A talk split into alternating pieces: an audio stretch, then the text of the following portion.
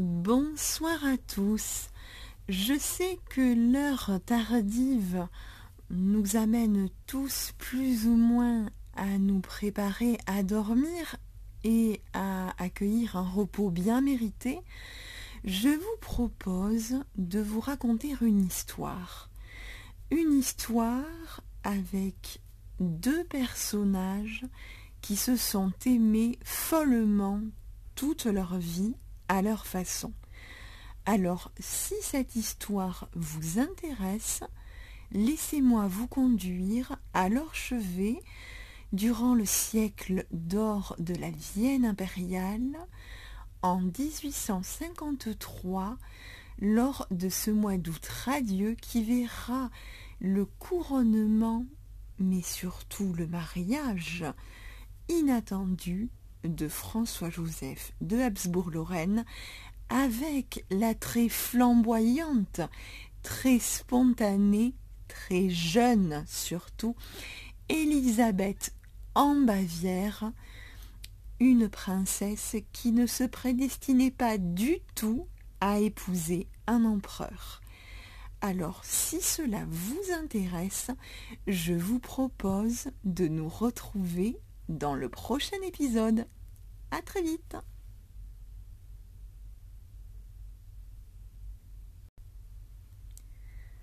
Pour qu'il y ait un mariage, il faut tout d'abord deux protagonistes, deux époux. Deux époux qui se soient choisis, qui se soient aimés et qui soient décidés à passer leur vie ensemble. Voilà notre conception encore aujourd'hui du mariage. Vous en conviendrez, il n'est plus question aujourd'hui de convention ou de mariage arrangé. Seulement à l'époque qui va nous intéresser, donc en 1853, les mariages arrangés sont encore la norme et encore plus lorsqu'ils sont de vraies affaires d'État. Autant dire que dans toutes les cours d'Europe, l'affaire des sentiments n'est pas du tout la priorité quand il faut marier un prince et une princesse. Et là, il faut marier le jeune empereur d'Autriche, excusez du peu, avec une jeune et jolie personne qui puisse lui assurer la pérennité du royaume. Et autant vous dire que la chose ne va pas être simple. Oh, ce n'est certainement pas François-Joseph ou Franz que nous avons, que nous connaissons, nous, par les magnifiques films d'Ernst Marinchka, qui va décider lui-même de son sort. Pas du tout. Ce n'est pas la coutume, que ce soit à la cour d'Autriche ou dans les autres cours d'Europe du reste, que le promis, que le principal intéressé s'occupe de choisir lui-même sa promise. Non. C'est à ses conseillers, à ses ministres, au roi et à la reine, ou même encore à ses parents, de faire ce choix pour lui. Et qui va faire le choix pour François-Joseph? Quelle meilleure conseillère pour lui que celle qui le prépare à régner et qui a renoncé à la couronne pour lui? Nulle autre personne que sa propre mère, à qui il confierait sa vie et à qui il confierait les clés du royaume sans hésiter, l'archiduchesse Sophie, dont Talleyrand disait d'elle qu'elle était le seul vrai homme de la famille. C'est donc un véritable complot des mères qui va sourdir entre l'archiduchesse Sophie mais également entre ses autres sœurs qui ont épousé des têtes couronnées dont une alliance avec la couronne d'Autriche pourrait avoir un intérêt politique de premier plan. Nous allons donc voir dans le prochain épisode comment ce complot des mères va s'organiser. Avant que l'archiduchesse Sophie ne décide avec ses sœurs qui François-Joseph épousera, il faut commencer déjà par établir une liste de toutes les princesses bonnes à marier. Et cette coutume, on la retrouve plus ou moins dans toutes les cours d'Europe. Il faut bien savoir après tout à qui on a affaire. Donc, on fait donc dresser une liste de toutes les princesses avec leurs qualités, leur nom, leur âge, leur forme, bref, tout ce qui pourrait permettre d'aiguiser le choix et de destiner l'une d'entre elles à ceindre la couronne impériale. Mais la chose est loin d'être évidente, croyez-moi, car il y a un argument et un élément sur lequel la couronne d'Autriche ne peut absolument pas transiger, c'est la religion. La religion est une affaire d'État sur la couronne d'Autriche, comme elle l'est de surcroît sur la couronne de France lorsqu'il y avait encore un roi qui régnait sur le pays. L'empereur d'Autriche ne peut être que de confession catholique, et il en va donc de même pour sa future épouse, ce qui va corser considérablement le travail de l'archiduchesse Sophie. Parce que bien évidemment, je vous l'ai dit précédemment, ses autres sœurs ont épousé des monarques, mais des monarques qui sont de confessions différentes. Ils sont pour la plupart luthériens ou protestants. Et ça, ça ne va pas du tout.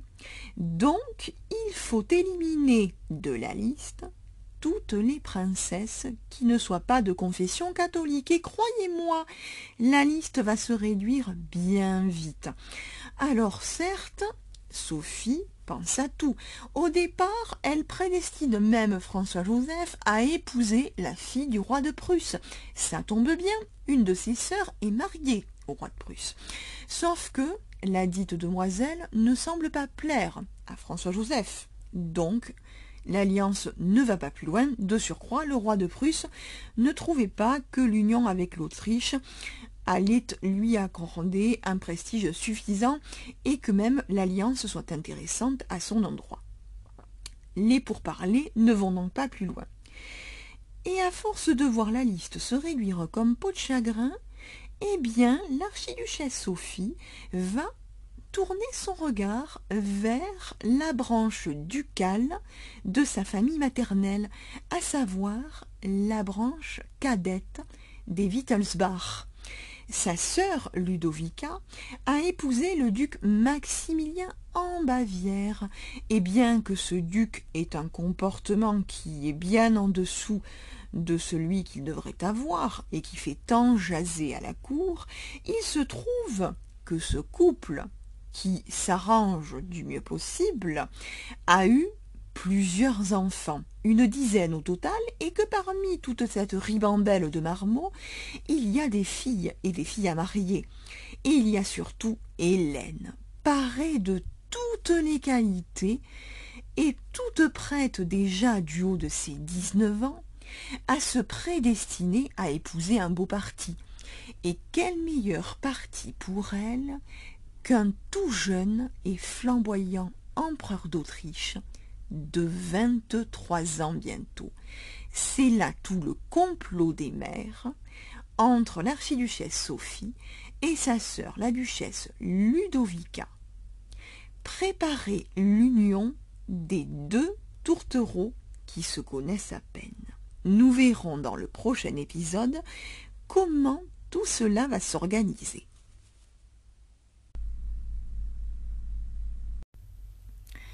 Le complot des mères. Ce mot ferait presque trembler les murs, et pourtant, et pourtant, c'est loin, très loin d'être aussi rocambolesque que le mot le laisse à présager. Ce complot des mères, c'est tout simplement la relation de deux sœurs, de deux sœurs qui bien évidemment n'ont pas épousé des hommes qui auraient pu leur permettre d'accéder à une position, ou du moins d'y trouver un quelque éclat. Ludovica, elle, se trouve fort mal lotie en épousant ce duc Max en Bavière, de surcroît chef de la branche cadette, et qui ne possède même pas le prédicat d'Altesse royale. Elle, l'archiduchesse Sophie, donc la mère de François-Joseph, est certes mieux lotie, mais elle a épousé un homme faible intellectuellement et qui bien évidemment préfère être ailleurs que à gouverner derrière sa table de travail, si bien qu'il ne voit aucun inconvénient à laisser le royaume entre les mains expertes de son épouse et de ses conseillers. Autant dire que Sophie, l'archiduchesse Sophie, est habituée aux affaires d'État et qu'elle n'escompte pas que celle-ci lui échappe. Elle va donc expliquer à sa sœur, à la duchesse en Bavière, comment les choses vont s'enclencher.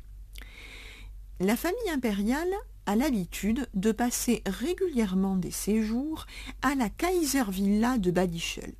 Badischel est une station balnéaire du Tyrol déjà très réputée, notamment pour ses eaux.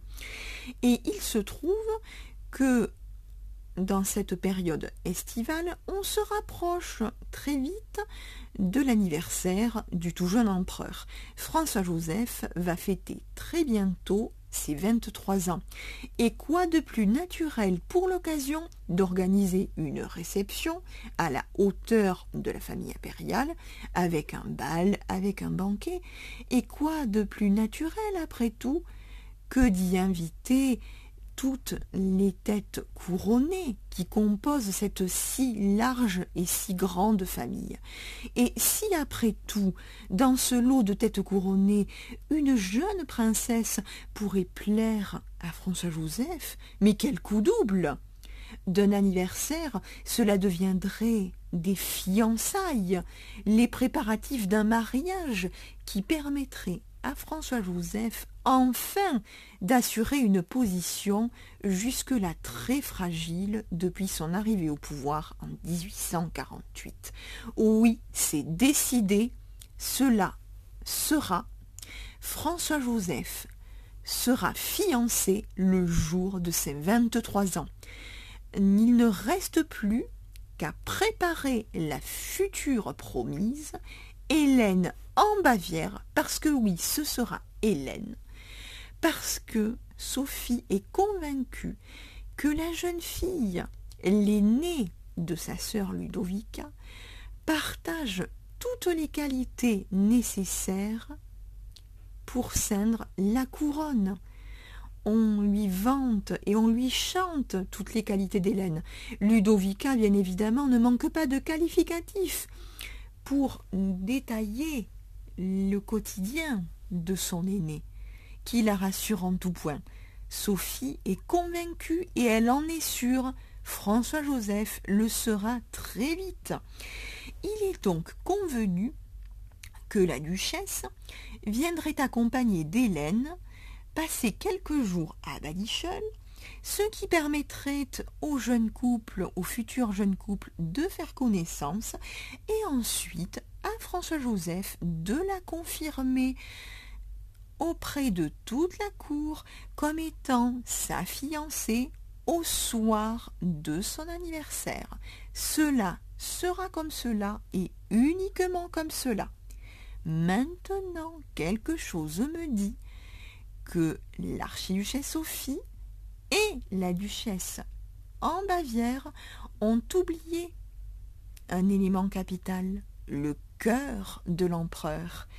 Et ce cœur de jeune empereur bat, mais pas pour la personne à laquelle elle pense.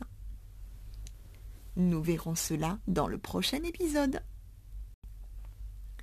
Nous sommes à Possenhofen, en Bavière, au bord du lac de Steinberg, la deuxième semaine du mois d'août 1853 il se trouve que toute la maisonnée est en pleine effervescence. La duchesse Ludovica doit se rendre en voyage à la Kaiservilla de Badischel pour assister aux célébrations de l'anniversaire de l'empereur François-Joseph d'Autriche avec lequel elle est apparentée. En effet, François-Joseph est ni plus ni moins que son neveu. Il est le fils de sa sœur, l'archiduchesse Sophie, et elle doit se rendre à son anniversaire accompagnée de sa fille aînée Hélène. Hélène vient d'avoir 19 ans et elle a été choisie par l'archiduchesse Sophie comme une prétendante très sérieuse pour ceindre la couronne impériale, car il n'est pas uniquement question d'un anniversaire, mais il est surtout question d'un mariage, et avant tout de fiançailles, à confirmer ce 18 août 1853. Il faudra donc que le 18 août 1853 au soir, François-Joseph confirma devant toute la cour Hélène comme la future impératrice d'Autriche. Il est donc nécessaire qu'elle accompagne sa mère à ces célébrations. Elle a donc fait préparer, à l'aide de ses gouvernantes, les plus belles robes, les plus belles tenues possibles. Il en va de même pour la duchesse. Seulement voilà, les plans établis minutieusement par l'archiduchesse Sophie vont être un petit peu chamboulés. La duchesse en Bavière n'a pas qu'Hélène comme enfant. Hélène est son aînée. Vient ensuite Élisabeth, appelée plus communément Sissi. Quatre ans séparent les deux jeunes filles. Élisabeth est née le 24 décembre 1837. C'est la rose de Noël. Elle vient d'avoir 15 ans tout juste. Et elle subit déjà les affres d'une toute première passion, passion dévorante, car Sissi aime déjà, à l'époque, Alexis. Elle a aimé à l'excès un certain comte Richard, lui écrivant des poèmes, lui envoyant des billets, le pauvre homme est mort de la tuberculose. Elle a assisté à ses obsèques il y a peu, s'en est suivi un état de léthargie profonde qui a désespéré totalement la duchesse, au point où elle s'est même demandé si si si allait finir par en sortir. Et elle a donc pris la décision hardie d'imposer la présence d'Élisabeth et pourquoi pas de viser un coup double? Parce que François-Joseph a deux frères. Il a Maximilien, mais il y a également Karl Ludwig. Et ce serait plus vers Karl Ludwig que la duchesse se pencherait pour une possible union avec Élisabeth. Les deux, jeunes les deux jeunes gens se sont toujours assez bien entendus le peu de fois où ils se sont vus. Donc après tout, pourquoi ne pas penser à un coup double?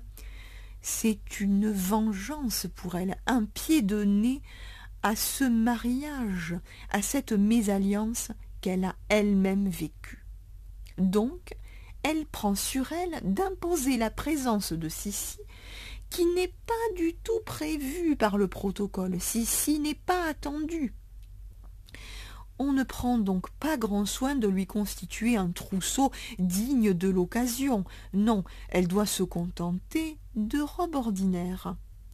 Et nous voilà donc, les voilà donc, ces trois dames, dans la voiture, quittant Possenhofen le 16 août au matin, 1853 au matin, pour se rendre à Badischel. Il faut presque un jour de voyage pour y arriver. Et lorsqu'elles y arrivent, les trois jeunes femmes sont loin d'être à leur avantage, croyez-moi. Elles sont saisies de vertiges, de migraines, de maux de tête, bref, elles ne sont pas du tout en état pour paraître thé, et pourtant elles sont attendues ce, ce 17 août. Elles sont attendues pour prendre le thé avec l'empereur. Mais malheureusement, les choses vont se compliquer. Ludovica a fait réserver tout un étage de l'hôtel Austria.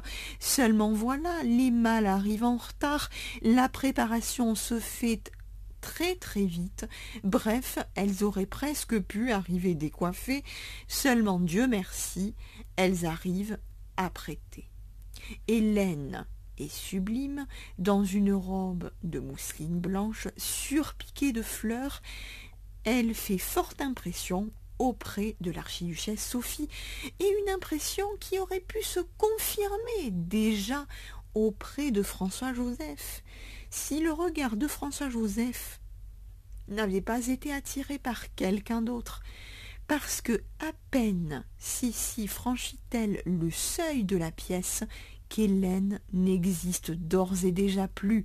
Le cœur de l'empereur n'est plus à prendre, le complot vient de tomber à l'eau, et les deux principales ouvrières de celui-ci ne s'en rendent même pas compte, et nous verrons que l'archiduchesse Sophie n'a pas l'intention de laisser échapper son affaire sans se battre. Nous verrons cela dans le prochain épisode. François-Joseph est stupéfait. Il est éberlué. Il est surpris. Il ne comprend pas ce qui lui arrive. Il ne sait pas pourquoi il ne peut pas détacher son regard de la toute jeune Élisabeth. Il sait bien entendu, qu'elle est la sœur cadette d'Hélène? Il s'est informé sur son âge. Il sait qu'elle vient d'avoir quinze ans. Elle les a eus le 24 décembre précédent. Mais lui, il ne voit pas une jeune adolescente de quinze ans. Lui, il voit une jeune femme. Il la voit femme. Il voit ses formes il voit cette cascade de cheveux auburn mordorés qui lui tombent jusqu'au bas du dos avec des boucles à n'en plus finir. Il voit une taille déjà si mince et un corps sculpté à la serpe par tous les exercices physiques et les heures d'équitation que la jeune fille s'impose déjà, mais surtout par un régime alimentaire très strict qu'elle suivait déjà à l'époque. Il est subjugué par ses yeux, par son visage, par sa retenue, par sa timidité, par sa poitrine, bref, par tout ce qu'elle est. Il n'arrive pas à détacher son regard, et pourtant, et pourtant, Hélène aurait largement de quoi le satisfaire. Alors il va se forcer, il va essayer d'engager la conversation, de faire à Hélène et c'est tout à fait normal, toutes les politesses qui sont d'usage durant un thé comme celui-là. Mais ça sonne faux. Et si lui-même s'en rend compte, d'autres vont s'en rendre compte aussi. Et parmi ceux qui commencent à percevoir un changement d'attitude chez François Joseph, il y a une de ses tantes, la reine de Saxe. Elle va écrire dans plusieurs de ses correspondances que à peine eut-il vu Sissi qu'il est devenu tout feu, tout flamme et que plus rien d'autre ne comptait. La situation, qui bien évidemment n'a pas échappé à la reine de Saxe, vous vous doutez bien qu'elle ne met pas longtemps à revenir aux oreilles et même aux yeux de l'archiduchesse Sophie. Oh, elle pourrait accepter une tocade. Après tout, François-Joseph a vingt-trois ans. Les petites amourettes, les petites passions sont tolérées, tant qu'elles sont de courte durée. Mais là, c'est d'une affaire d'État dont il est question. Et Sophie escompte bien le lui rappeler? Et elle ne compte pas que les choses lui échappent. Elle va donc, ni plus ni moins, qu'interdire à Sissi de fréquenter la même table que François Joseph. Alors vous allez me dire, mais comment ça va être possible? Elle est de sa famille, de surcroît son cercle proche, et les Habsbourg, et notamment la famille impériale, est habituée à prendre les petits déjeuners, les dîners, en cercle très restreint, et il se trouve que la duchesse Ludovica et ses filles donc font partie de ce cercle très restreint. Mais l'archiduchesse ne compte pas rendre les armes. Elle a décidé que Sissi ne paraîtrait pas au dîner, pas plus qu'au déjeuner. Elle le prendra avec sa gouvernante dans une pièce à part. C'est comme ça, et ainsi François-Joseph pourra enfin se consacrer à Hélène. C'est ainsi, et elle escompte bien que son fils l'écoute. Mais croyez-vous que François-Joseph va l'écouter? Nous verrons cela au prochain épisode. François-Joseph s'étonne de ne plus voir Sissi au déjeuner et au dîner. Il s'en étonne ouvertement auprès de sa mère qui ne lui répond pas. Et il souhaite ardemment que Sissi reparaisse.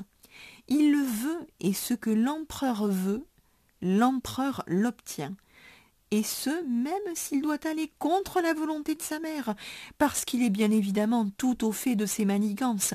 Il sait très bien que c'est elle qui a mis Sissi au rebut. Et il compte bien lui montrer qu'elle n'est pas la seule à être têtue. Il va donc aller au-devant de la duchesse Ludovica, la mère de Sissi, et lui demander la permission afin que Sissi puisse reparaître à table. La duchesse commence à se rendre compte de cette tocade, et elle commence à voir que ses projets pourraient être bouleversés. Mais elle ne peut rien refuser à l'empereur. Elle finit donc par accepter et par se convaincre que cette tocade finira par passer. Sissi reparaît donc à table, ce qui laisse à François-Joseph tout le loisir de la contempler, de lui faire la conversation et de se rendre compte que Élisabeth l'a complètement charmé et tous ceux qui assistent à ses dîners, à ses déjeuners, qui les voient ensemble, ne peuvent que confirmer cela. François-Joseph est tout entier à Élisabeth, et il escompte bien qu'elle soit également présente au bal. Seulement voilà, Élisabeth n'a pas été invitée au bal. Elle n'y est pas, et pour cause, elle n'a pas de robe. Rien n'a été prévu pour elle. Elle n'était pas prévue de base.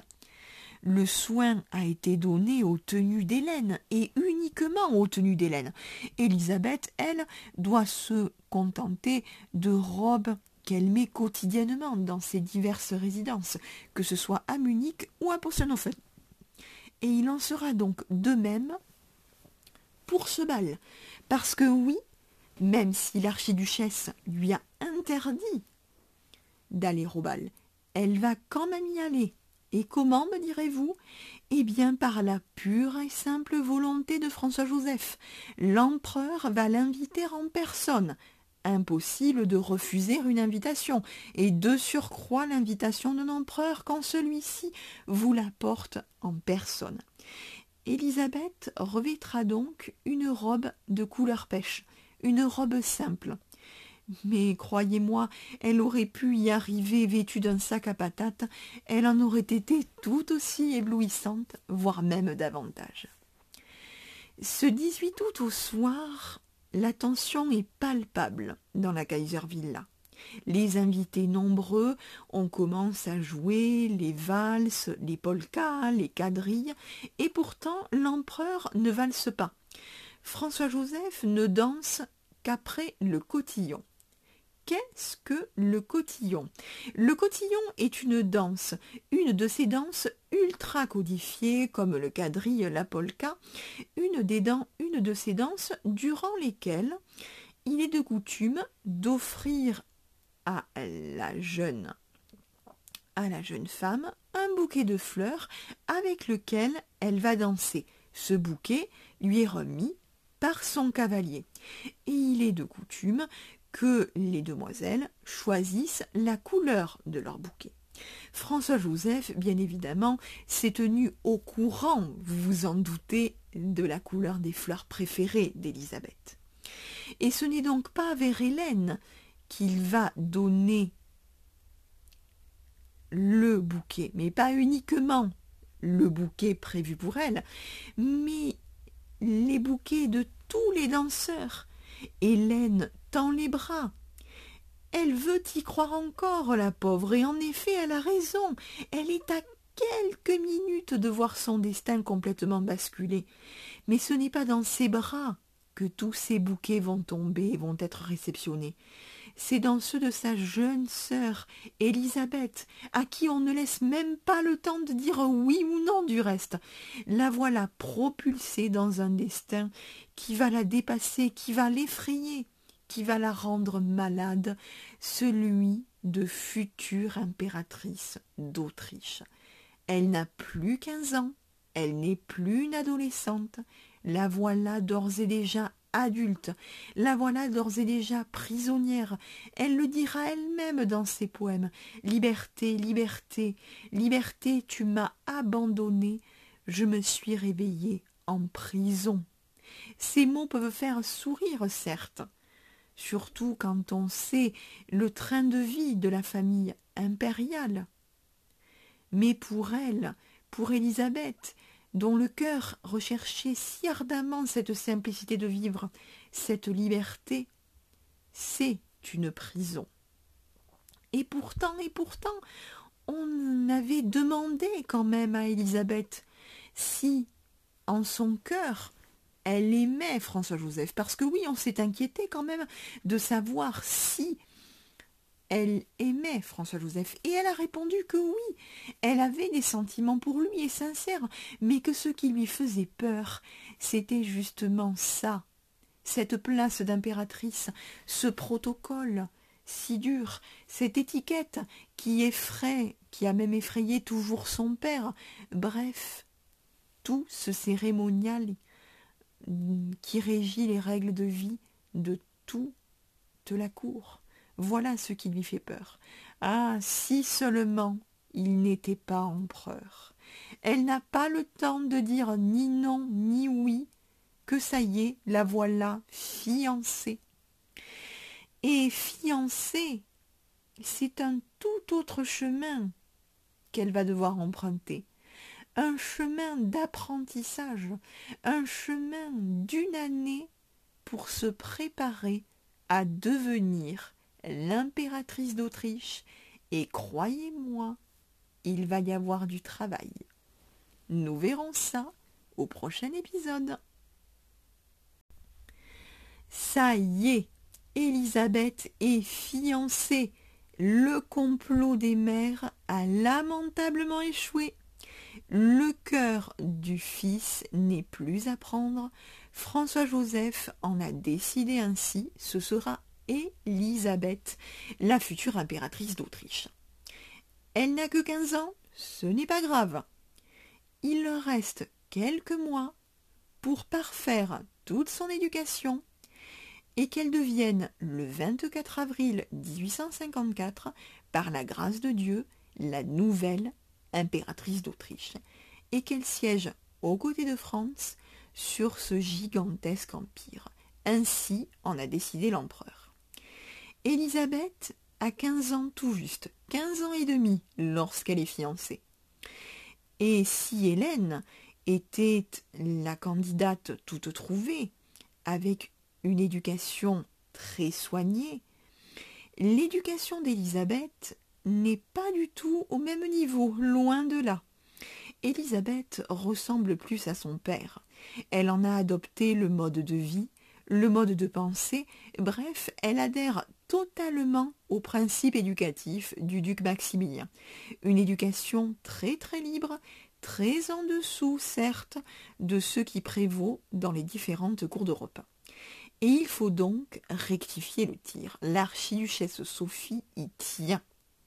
Certes, son fils lui impose Élisabeth, et elle va donc devoir en faire une impératrice en un temps record et composée avec le caractère ultra affirmé de sa nièce, qui fait rendre gorge à tous les précepteurs qui viennent s'essayer à lui inculquer autant de leçons de géopolitique, de hongrois, de dalmate, de langue, de coutumes, bref, autant de leçons pour qu'elle puisse être capable de tenir son rang et d'assurer un devoir de représentation auprès de son mari. La chose est ardue, mais Élisabeth s'y conforme. Élisabeth suit donc un entraînement conséquent pour devenir impératrice. Un entraînement qui va durer des mois. Un entraînement parsemé de visites de François-Joseph. Il y en aura trois.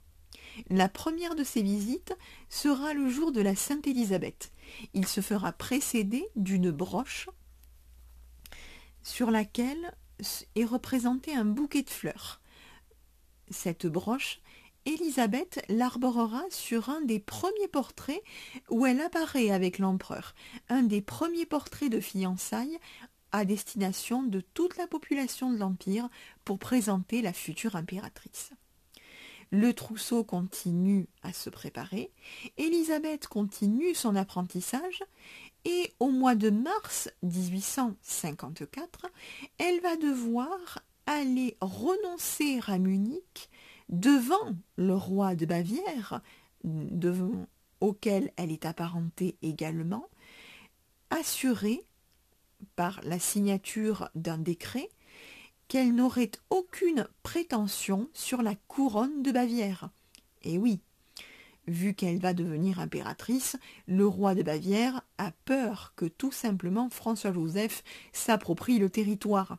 Il est donc nécessaire de faire signer un papier à Sissi qui l'en dégage totalement. Une fois que cela est fait, libre à elle de voquer épouser son empereur. Et justement, Élisabeth va quitter Possenhofen en faisant des adieux déchirants à tout le personnel pour prendre ensuite un vapeur à Munich, qui va être le seul vapeur autorisé à remonter le Danube euh, jusqu'à Vienne. Et François-Joseph se fera précéder de centaines de fleurs qu'il aura fait cueillir dans les serres de Schönbrunn, et il sera tellement pressé d'accueillir Élisabeth qu'il va lui-même aller la chercher à la descente du rapide, et il va avoir un geste qui est politiquement incorrect, que l'on n'attend pas et que l'on ne conçoit pas pour un empereur bien élevé. Il va l'embrasser sur la bouche. Nous sommes le 24 avril 1854 et voilà Élisabeth qui arrive à Vienne, qui découvre les Viennois qui sont très gentils et qui lui font un accueil triomphal, mais qui va surtout découvrir la Hofburg, le palais, la résidence principale des Habsbourg, et celle celle où elle va passer le plus clair de son temps, celle qui va incarner tout ce qu'elle va détester, le protocole à l'extrême, l'étiquette qui régit le moindre de ses, de ses faits et gestes. Et ce qui va l'incarner en tout premier, c'est la répétition du mariage. Élisabeth n'en peut plus. Cela dure des heures. Mais elle n'en reste pas moins jolie. Et d'ailleurs, l'archiduchesse Sophie aura cette phrase.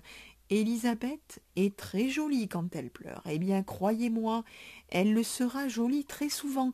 Et il est vrai qu'Élisabeth est une des rares mariées qui va pleurer le plus. Elle est tellement émue, elle est dépassée par tout ça. Elle est dépassée par ce qui lui arrive. Elle aurait peut-être même envie de fuir, mais elle ne le peut pas. Et justement, elle est tellement prise par l'émotion qu'en descendant du carrosse, le diadème que François-Joseph lui a offert va aller frapper le linteau. Ah là là, les cancans jasent déjà, signe de mauvais présage, et les cancans jasent sur les petites picoteries que l'archiduchesse Sophie aurait faite, disant qu'Élisabeth est certes sublime, et cela elle l'a toujours reconnu, mais qu'elle avait les dents jaunes. Et si ce mariage est l'occasion pour la cour de sortir ses plus beaux atours et de s'enivrer et de passer dans des festivités qui vont durer plusieurs jours et de pouvoir célébrer la valse viennoise, ça va être aussi l'occasion pour une bourgeoisie triomphante d'y acheter des tickets vendus par la Hofbourg et de pouvoir aussi assister à ce mariage. Ce mariage, c'est un mariage d'amour, mais un mariage qui va plonger Élisabeth dans une dépression, dans une mélancolie, qui ne la quittera jamais plus, et qu'elle n'aura de cesse de fuir en allant le plus loin possible. Oh, pas tant de son époux qui l'aimera toute sa vie d'un amour toujours aussi ardent. Elle l'aimera ardemment mais différemment. Mais elle, ce n'est pas l'époux qu'elle veut quitter. C'est sa condition et c'est ce protocole. Alors, ce mariage, c'est un pied de nez à leurs conditions. C'est un mariage inattendu, un mariage inconcevable. Entre deux personnes aux conceptions, aux personnalités opposées, mais qui se sont aimées jusqu'à la fin de leur vie. Et si vous pouvez vous endormir et rêver de François-Joseph et de Sissi, rêvez-en comme l'histoire d'un prince et d'une princesse qu'on vous racontait quand vous étiez petit.